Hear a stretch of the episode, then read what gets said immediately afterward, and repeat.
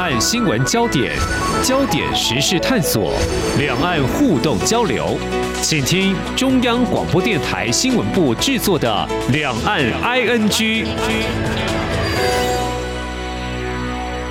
听众朋友，你好，我是黄丽杰，欢迎收听《两岸 ING》节目。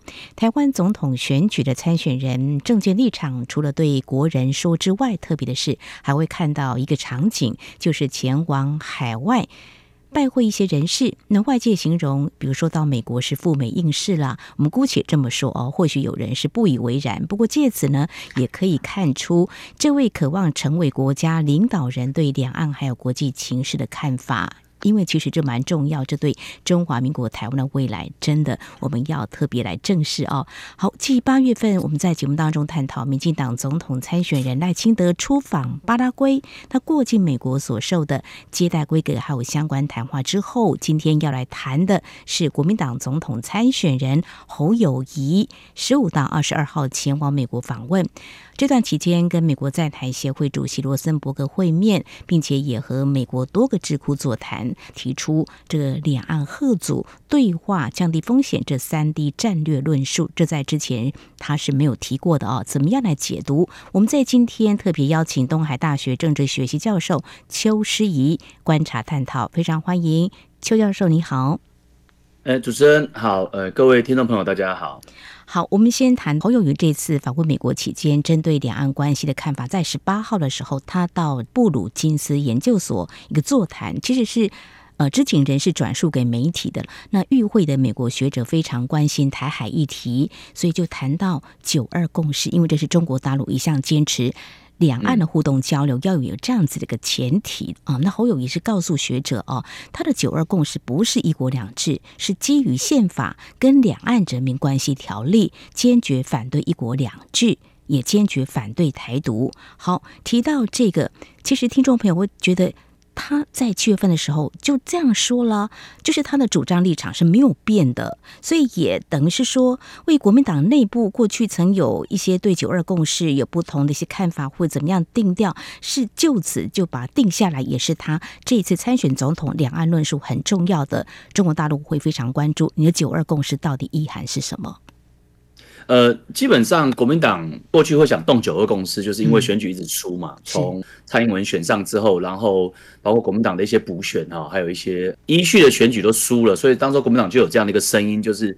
被贴标签说很亲共啊，甚至比较难听讲舔共这样，所以当时他们在江启臣当主席的时候，短暂的时间他其实也开过那个九二共识的那个委员会，希望说看能不能把这样的一个共识把它搁置或者是冻结啊。但我们知道说国民党内部有很多的问题的，我相信大家在很多的报章或者是评论都知道，就是说他内部有一些人在中国长期做生意，然后有个买办的一个关系，然后有另外一块人呢，在台湾其实少数，但是其实对于这个。中国哈，我们讲 Chinese 的这个所谓的民族情怀哈，有可能是因为省级的关系，有可能是因为他的配偶等等之类的哈。那有一些他的情愫在那边。但是不管怎么样，其实九二共识它其实在整个对于社会大众来讲，它有两个意义啊。嗯，第一个意义就是说，其实大家说真的不太清楚它是什么东西啊，因为很多的民调都显示说。不要讲说那种深蓝的国民党员，其实一般的人都不太知道九二共识到底是什么。当然，国民党会说九二共识等于中华民国啊等等之类的，但是一般民众不知道。第二个呢，九二共识呢，其实后来在习近平几年前提到说，就等于是一国两制之后呢，其实就有点让国民党这个论述的定调来讲它的确立是，因为你如果说习近平不讲等于一国两制，好歹他也还可以稍微模糊一下，可是现在已经被。共产党这样定调，那国民党当然不会接受了。但是没办法，这个就是整个台湾慢慢亲美跟反中之后，你演变出来这个脉络，九二共识变成这个票房毒药。好，那我讲侯友宜，侯友宜，嗯，这个九二共识为什么他还要接受？因为九二共识哦，刚刚虽然我讲两个一对民众来讲不是一个好像会加分的一个选项，可是哦，九二共识它有一个功能，它就是凝聚党内的这些老建制派的，像马英九、像连战啊、连胜文啊、韩国瑜的这些比较韩粉。或者是韩国瑜系的这些政治人物，他们可以凝结在一起。嗯嗯。那侯友宜在我来观察，他的定位其实跟江启臣很像，他们都是本土派的国民党政治人物。嗯。侯友宜甚至更像非建制派，他在阿扁时期他也当过官。是，没错。所以侯友宜其实严格讲讲，他是可以走出自己的一条，你可以说是非常浅蓝，甚至到中间的一条路。哦。但是看起来没办法，因为他还是受制于这个。所以 anyway，所以今年七月的时候，他定调说这个九二共识大概就是。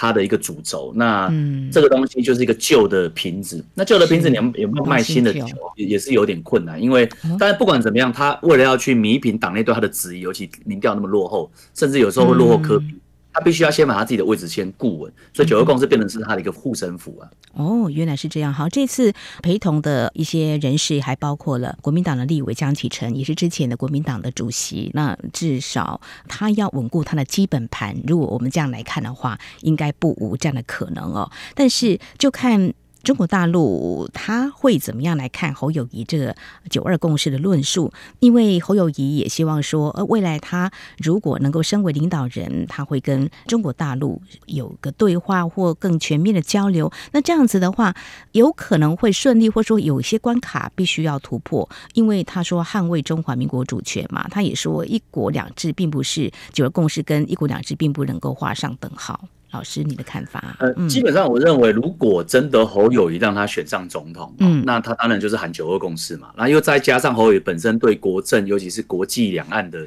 知识，严格讲起来是不足的，是真的很不足的。但其实这一段时间，嗯，他们也不用替他辩护了。他的那个本职学人这一块书是读不多的啦，我讲的比较坦白的。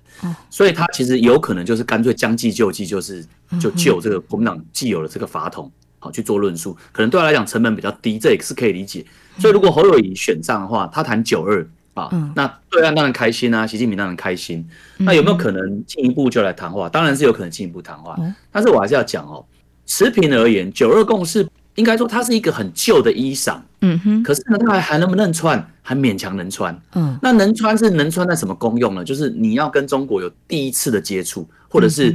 中断许久之后的返回来的第一次接触，它也许还是有那个功能在，嗯，可是这个衣裳呢，它是没有错，它可以蔽体没有错，它可以让你呃有衣服穿，不要好像裸体这样，但是呢，它其实没有办法帮你御寒，它没有没有办法让你在夏天的时候是是凉感衣。为什么我这样讲呢？因为你等到你跟中共开始交流之后，以前马英九政府时代的问题你又会来，比如说包括第一个你的主权的问题，因为中共就是要以商换政嘛。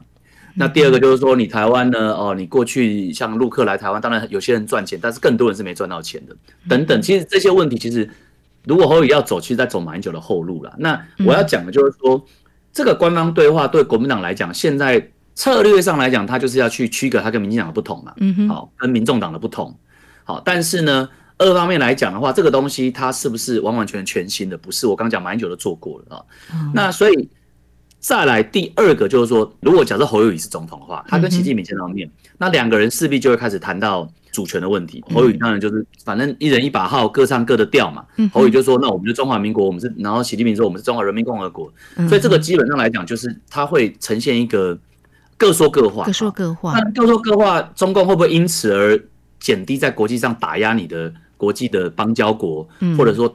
军机不绕台，或者说南中国海，我们的南海的议题它就松懈，或者说这个台美之间的互访会不会中共就放松？不可能的。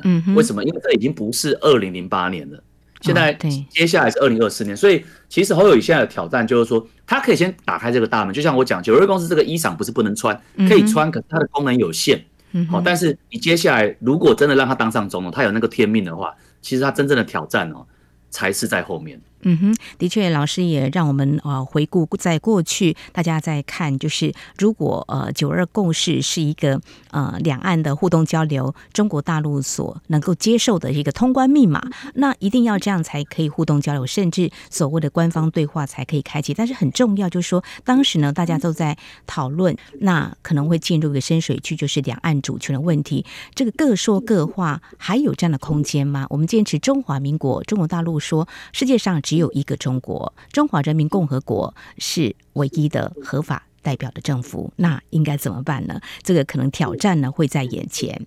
好，基本上如果九二共是在中共跟国民党，哈，或者说将来如果侯友谊真的变侯总统，彼此之间各说各话，哈，那大家说实在也还相安无事，就是说反正就是僵在那边嘛。嗯，那我们也知道说，这个国民党现在也不可能就是说无知到，或者是说天真到说哦，我还要再去统一大陆嘛，我还要去反攻大陆嘛，中共不要来打我们就偷笑了嘛，对不对？嗯，所以其实如果能够那样也就还好，可是问题在于说。现在整个世界局势的演变，已经跟我讲刚刚马英九那个时候完全不一样，已经不是外交休兵了。你说你各过各的生活，然后了不起，两岸还有文化跟教育的交流，那当然很好啊，是台湾要的嘛。我们要陆生，我们要有人买我们的虱目鱼。可是问题是不是那么简单哦？你看中共，它随着它的民族主义的高涨哦，它是的的确确是有可能去加大。对台湾压迫的力道，even 侯友谊总统，假设他是总统，跟习近平主席是有对话的，这第一个。第二个有一个比较新的趋势哦，也是大概这疫情之后，大家才发现说中国的经济是真的有够糟的糟。那甚至拜登在之前，呃，在印尼的时候，他就讲说，他也不认为说中共现在有能力打台湾啊，因为他有可能自己内部的事情都顾不完。嗯那我个人认为这个可能性很高啊，也就是说，他有可能中国经济慢慢耗弱到他其实连台湾都管不了。好，但是呢，也有可能呢，它内部的这个经济呢，让它的统治的正当性，因为我们知道中共什么都没有，就只有经济嘛。嗯，那什么都没有的情况之下，老百姓就是寄望经济。如果你连经济都不能够好，那老百姓会造反。造反的话呢，习近平可能就在他没办法，就跟那个普丁一样，可能就会发动对台湾的这个攻击。所以其实也不是说。拜登这样讲，台湾就完全不用军备，不用准备。好，所以侯友谊的这一块，目前他就是要对中国放软这一块，我觉得是可以理解，他要做这个所谓政党分际之间的分野。那我刚刚也讲，我说不是完完全全没有用，这个衣裳还是可以穿，但是呢，它功能有限啊。那你以侯友谊本身的本职学能跟他的这个所谓的学士，在这一块，警政不会有人怀疑他，他绝对是最专业的。嗯，可他的国际关系的学士跟他的这种所谓的一般的。对于两岸事务的这种知识的缺乏，其实这个东西老实讲，也不是说你六个月，我就确实是要拿学位的。哦说实在，他要好好去修一连串的课。嗯、你像柯比哦，柯比当时在选台北市长的时候，也被人家这样笑嘛，就说你这个医生虽然会读书，但是你的社会科学常识是零啊。哦、所以就我知道他找了很多学者给他上课，我自己都有认识的，哦，名字都不讲。嗯、对，所以其实侯友宜，我相信也有在做这个事情，但是这个东西不是临时抱佛脚就可以的哈。所以我觉得这个部分侯友宜要。静下心来去想说，他的这个两岸论述、九二共识跟这种所谓的后续，他如果真的能够选上，这个东西是不是真的可行？那也有经过他自己深思熟虑，跟从发自内心想出来，这个这样的论述才会动人。那否则的话，就是拿旧的衣服来穿而已。好，这旧衣裳呢可以避体，但是要跟中国大陆推进所谓官方对话，可能一刚开始也是有可能，但是谈到要捍卫中华民国主权，恐怕呢挑战还是有的。还有中国大陆也不太可能会因此就会减少在国际间对中华民国的打压，这有可能是未来呃所面对的一些。啊，必须要克服的难题。如果是侯友谊啊顺利当选的话，哈，那谈到补课的部分，那么民众党主席柯文哲在当选台北市长之后呢，也努力的补课哈。那谈的两岸论述哈，比如说九二共识，他也多次说九二共识它的意涵到底是什么，他也会想请教中国大陆哈。这是一个希望有可以沟通的机会。但是九二共识如果说等同一国两制，侯友谊说。不是一国两制，那怎么样谈起来哈？但侯友谊是被国民党所征召的，所以他是团结国民党。那两岸论述的部分，我想个人他因为努力，国民党方面也会给他这方面的一些补课或支援哈。其实我们刚刚面向是中国大陆所想知道的哈。那接下来谈的是比较有国际格局来看，因为他在这个布鲁金斯研究所，他以和平共创台湾愿景跟印太未来。为题发表了一场演说，提出两岸三 D 战略指的是什么呢？就是贺阻对话，降低风险。老师怎么样的解读在国际形势之下啊？侯友谊他这样的论述，嗯、呃，又要面对中国大陆的立场，感觉就是我也要面对国际的一个情势，跟现在我们的蔡英文总统，我们的现在的蔡政府，好像也是一很务实的面对国际情势，再来看两岸问题啊？你怎么样来观察？呃，其实比起九二共识哦，这个三 D 在我来看还比较有一点点战略价值哦，就是说它这个东西是稍微有，所以这一次葛莱伊不是说吗？说哦，他有充分准备，其实他讲的是三 D 啦。对，我相信九二共识这个东西，美国人也不是那么 care 哈，他 care 就是一中政策跟台湾的这个台海的稳定。但是呢，这三 D 政策就您所讲的三个贺主对话跟缓解局势。但我们对照赖清德，他有提出四大支柱，嗯、第一是强化国防威慑力，其实也是贺主啦。嗯、第二个是提升经济安全哦，降低对中国的贸易依赖。第三是在全球民主国家建立伙伴关系。第四是什么呢？第四就是稳定且有原则的两岸领导力。其实你给他细看哦，嗯哼，基本上赖清德跟侯友谊的所谓的战略层次的论述很像，嗯，其实真的很像。我刚刚要讲的就是说，如果说呃九二共识国民党不想被吃豆腐成一国两制的话，那九二共识其实就是包含台澎金马的。独立国家嘛，它其实就是中华民国独立论嘛，叫华独嘛。那其实讲起来跟蔡英文现在的中华民国台湾是一样的。好，所以讲到头来，两个党在讲一样的东西啦。好，在讲一样的东西，说辞不同。国民党、民进党在讲一样的，但是重点在哪里呢？重点就是对中共的信任程度跟美国的亲近程度。其实国民党一直以来都有这个 sense，但是他做不出来。就像我讲的，党内有些买办呐，啊，有一些民族主义的啦，或者说有一些我讲的威权崇拜者啊，那他会觉得说。啊，那民主也没有多好啦，美国问题也很多，呀川普啊等等什么的。但事实上，慢慢你会发现说，其实，在大选的时候，你东西丢出来，他们都会做民调嘛。嗯，好，我们自己也都在做民调，他们民调发现说，只有这样讲才会有票。好，所以那是最大的选票。所以我们讲侯友宜的三 D 策略，嗯哼，这个东西呢，贺主呢就是什么？但对中共吓阻嘛，是那对中共吓阻，你就是一样啊，你兵役要回到一年，甚至一一年半、一年十个月啊。对。对，那你要对话，对话其实赖清德也讲啊，赖清德还说，如果习近平想要希望中国民主嘛，就请他喝奶茶嘛，对不对？啊，民进党也讲嘛，那缓解局势其实就是这个是想要去将民进党一军呐，那的的确确啦。第三个缓解局势是国民党跟民进党现在比较大的差别，嗯，但是缓解局势是需要有代价的哈，比如说你缓解局势，我们刚才讲的，你跟中共接触之后，他可能要你什么东西，你是不是愿意让？好，所以这个三 D 策略我来看的话，他是想要有一点去接轨那个印太的那个味道。哦，那个印太地区它有一个印太战略嘛，从川普开始。是，可是二方面呢，他又不想像民进党这么硬，好，所以呢。其实我个人对三 D 策略我是肯定的，因为他其实是有点走到原来这种蔡总统的这个外交路线。事实上，国民党的驻美代表黄介正也讲，嗯，啊，他在英文的节目也讲，他说如果他们侯友谊当选的话，他也是延续蔡英文的政策，嗯嗯嗯，只是说国民党没有 make a big deal of it，他没有大肆宣传，因为这个东西其实对他来讲，国民党内部人的心魔就是，那我们就是小绿了嘛，我们我们怎么可以讲这个东西？但事实上，他们国民党人忘记一件事情，什么对台湾好？谁做都一样啦。呃，侯友谊在演说当中，他提到降低风险呢，是借由功能性议题的互动，建构有原则的互动关系，推动两岸以平等、善意、尊严交流，以交流增进理解，来以实力确保和平，降低冲突爆发的风险。他说，透过三 D 战略，呃，在坚决维护中华民国主权地位基础上，建构。两岸的和平稳定，进而维持印太区域的稳定，怎么做呢？有些。不好说得很清楚，但是呢，就是跟我们现在的蔡政府印太战略的一个思维是有点相近的哦。那未来会怎么样来做？总之，他有提出一个比较新的这个两岸的三 D 战略。这后续呃，在国内会有什么样一个发酵哈？我们会持续观察。好，这里是中央广播电台听众朋友继续收听的节目《两岸 ING》。我们在今天节目当中特别邀请东海大学政治学系教授。邱师仪，我们来解析。国民党总统参选人侯友谊这几天在美国访问，那么他所会见的人士，那么对于有关两岸还有国际情势，也更清楚地表达了他的一些立场跟看法哦。好，那么接下来呢，我想要请教教授的是哦，这次侯友谊访美行程，他所会见的包括 AIT 的主席罗森伯格，那么我们就会比较在上个月八月份，民进党总统参选人赖清德他出访。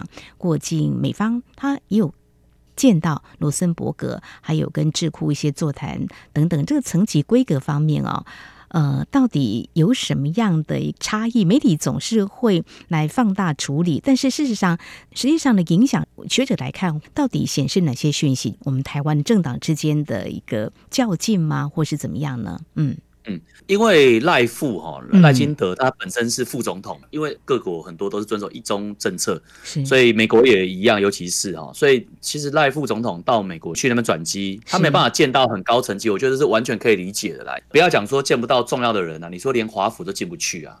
嗯，那侯友宜他是在野，那而且基本上来说，他虽然是新北市的市长，是，但是他并不是中央的官员，所以他能见到的人当然是会比较高。那这个也很正常，嗯，但是我们要比较细的来看，就是说，是呃，侯友谊这是见到谁哈？呃，嗯、我先讲一下哦，在今年四月的时候，TVBS 就证实侯友谊已经见过李显龙，嗯，新加坡总理李显龙。那他这一次呢，侯友谊在布鲁金斯的研究所发表演说的时候呢，他现场有 AIT 的前主席普瑞泽。还有德国马歇尔基金会的这个葛莱伊，这也是很知名的涉台学者。然后呢，他也拜会了美国 AIT 的总部，那也见到了理事主席罗森伯格啊。嗯那同时呢，他在九月二十号，呃，应该说十九号的时候，美国时间见了共和党众议员，像这 Keith Ellison、贾西亚、塞尔夫，德州哈比较共和党的，嗯，那他都有见到。那相较于赖清德，他当时候是只有跟罗森伯格用。这个视讯，所以这个其实是的确有很大的差异。但是呢，我们要回到一个重点，就是说，为什么台湾的候选人哈，像我昨天也在思考这个问题，就是说，到底是从什么样的时间开始，其实台湾的总统就必须要到美国去？对，所以呢赴美应试，有些人真的是不以为然，不解为什么要这样。其实从李登辉就开始了。一九九六年，他反康奈尔，其实就是这个概念。哦，这第一个。第二个呢，他去他的用意是什么？你看，他也不是去见美国的国务院的官员，是啊，或者见到拜登本人。对，他其实基本上连国务院都见不到，他顶多见 AIT。那 AIT 老实讲，就很像我们的海基海协嘛，它就是民间单位嘛。虽然说是由美国的国务院的退休外交官去，但是他还是民间单位嘛，对不对？那本来我们的总统候选人蓝绿去见 AIT 就很正常，因为 AIT 本来就是涉台的一个单位嘛。嗯，所以我也不觉得说你也应该把。见到罗森伯格，把它当成是一个怎么样的一个战机？这本来就是正常的事情，所以不用去在罗森伯格是视讯或者现场见来做文章。我我认为侯友宜这一次去，他的的确确是有机会见到很多的智库的人啊，或者是参众议员。我觉得侯友宜应该要赶快把握这几天哦，提出他令人家耳目一新，而且是很不国民党式的那一种所谓的论述。其实我很了解国民党生态。嗯哼，其实侯友宜这样做，他有机会把他的东西拉起来。但是呢，国民党内部会有很多的一些掣肘在那边。好，比如说哦，你不能讲太过头啦，不然中共会不开心啊。其实当时候我在九二共识委员会，那时候江启臣主席邀请我进去开会的时候，其实我们场内就很多这些委员，他们在开会的时候，我就亲耳听到很多都是他还是对岸会有关心我们开会情况的人。所以其实你你会发现，国民党内部他其实他的那个线哦拉的非常的紧哦，很多是从对岸。拉过来，所以这也是像侯宇这样政治人物，他没有办法好好发挥的原因呐、啊。所以我觉得你去美国，其实你就已经有这么好的一个先天条件，不像赖富一样，你还会被限制，你就应该好好的趁这个机会，不是见了谁而已，而是你的主张是什么。嗯哼哼，好，那还有一两天的时间，他 有可能会讲出什么话吗？因为接下来他在华府的行程之后呢，他会转往这个西岸的旧金山，那么可能会跟科技界来进行座谈哈，出席当地的侨界晚宴哦。那之后就会回到台湾。那我就陈如教授您所了解的国民党内部有太多必须要去考量的哦，也不能够好像大显身手就提出你。的一些什么论述之类的，那侯友谊有可能吗？我们还是拭目以待。至于美方呢，我们刚刚比较可以理解为什么对我们赖副总统在上个月的时候过境的时候，因为他是一个副总统，所以基于台美之间的关系的考量，所以做了这样的安排，也并不是降格了哦。但是呢，对于两位总统参选人各关切哪些立场态度呢？我们先谈赖副总统的部分。台独的务实工作者嘛，过去大家探讨很多，那是不是美方会关切这个部分呢？嗯，呃，之前赖清德有说过哈，说这个如果台湾总统可以走进白宫，那就是台湾的外交关系的一个一大突破。那后来就有传说 AIT 有人希望他把话稍微把它淡化掉。那后来当然有人就看到这样的一个机会哈，反对赖清德的人就在操作所谓的依赖论哦，因为国民党被贴。呃，亲中舔中就算了，还被操作成所谓的以美，好，那对国民党来讲是很伤的，因为其实台湾民众亲美的比例还是比亲中的比例高的相当多啦。好，但是呢，国民党就是因为知道这样，所以说他也想要反将赖清德一军，就是说，其实那个美国也是依赖啊。当然，美国这件事情他并没有对外讲哦，说哦，我们没有对赖清德讲的话有怎么样的呃赞成或不赞成，他连声音都没有出现啊。但是这个已经是目前来讲，很多的人会认为说赖清德他在华府啦，是不是有没有可能会像当年的陈水扁一样当选之后就搞烽火外交啊，搞得美国到处要去灭火啊这样哈。那看起来现在的赖清德哈。第一个，他也多次的宣示，他就是 follow 蔡英文的这个低调的，好这个务实外交哈。那第二个就是说，现在其实主事者也不是台湾跟中国，现在主事者就是美国跟中国嘛。嗯。所以现在虽然说，even 拜登自己明年他也要选，那拜登现在也慢慢的有一些迹象转变，显示说他对中国是慢慢在放软。比如说，美国人现在并不是要 decoupling，他不是要跟中国脱钩，他是要降低风险，叫 de-risking。啊，那也就是说，我们还是要对话啊，我们还是要怎么样？但是呢，反过来讲，中共很多的东西，美国还是不卖给他，像晶片，好像最近手机 iPhone 十五出来之后，很多人就在讨论说，那你中国为什么没办法做自己的东西？嗯，好，所以这个部分其实美国人还是有坚持的。那美国人对于赖清德的看法其实很简单呐，就是说，你如果能够在印太战略里面。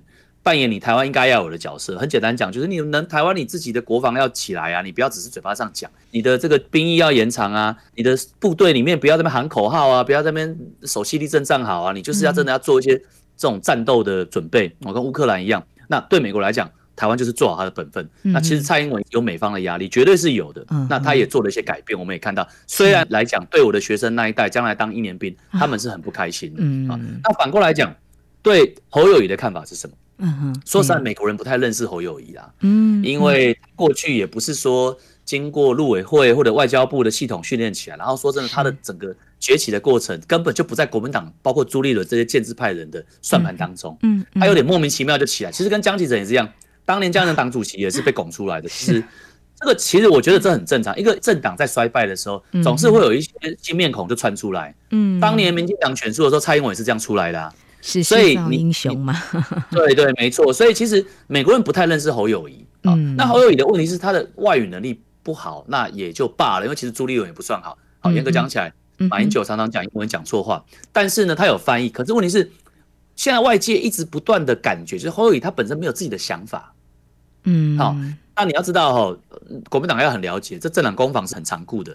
你没有想法就罢了哦，你没有想法所讲出来的话就不笃定，不笃定呢就会出现什么呃，国父的想法是民有、民治、民享啊。国民党现在要出来讲说这个本来三民族就有，那又讲到什么老罗斯福路这些。其实我后来回去给他看原来的影片，都不见得完完全全是像别人攻击侯友宜的那个样子。但是不可讳言之，我从讲话的那个语气跟他的内容跟那个架构来看，很明显侯友宜并不知道他自己在讲什么。所以别人的攻击可能不见得完完全全是对的，可是相对上，侯友宜本身真的对这个东西的理解也是有限。我觉得这是作为一个台湾的总统最大的一个限制。诶，如果说你没有办法好好的把这一块去做一个超能力的这种补强的话，嗯，我觉得是你是没有准备好的。那 even 你到美国去很多次之后，你都会浪费这个机会。嗯，好。希望他是珍惜这样的机会哈，呃，旁边的人会有人为他加油哈，因为这次在访美行程当中，他也借这个机会呢，传达就说台湾不会成为麻烦制造者，啊，会称职扮演和平促进者跟风险降低者的角色，基本上是延续两岸三地战略的论述了哦。他也提到说，愿意成为负责任的利害关系人，而也诚如教授您的观察哦，这次访美当中所会见的。一些人士、媒体也有报道哦，像传统基金会的亚洲研究中心研究员孔明尚呢，在接受媒体访问，他说：“哎，侯友宜日前就十七号的时候，在这个外交事务非常啊、著名的一个期刊哈，发表了一篇非常好的文章，就是对国防啦、两岸能源政策构想有提出比较那详细的一些说明。他说：哎，看了这篇文章，他们得以清楚了解侯友宜，了解国。”民党所采取的立场，那在座谈当中，他说侯友谊也很清楚回应他们所提的问题，在经过谈话之后呢，可以有助于华府学者更了解他们。可见新北市长侯友宜就是国民党的参选人哦，他对于国际论述到底是什么？我想在接下来还有几个月的时间，会有总统的辩论嘛，让大家听到他对于两岸跟国际关系的看法，我们就继续观察下去。非常谢谢东海大学政治学系教授邱师仪，谢谢，谢谢您。好，以上就是今天两岸安居节目，非常感谢听众朋友您的收听，黄丽姐祝福您，我们下次同时间空中再会。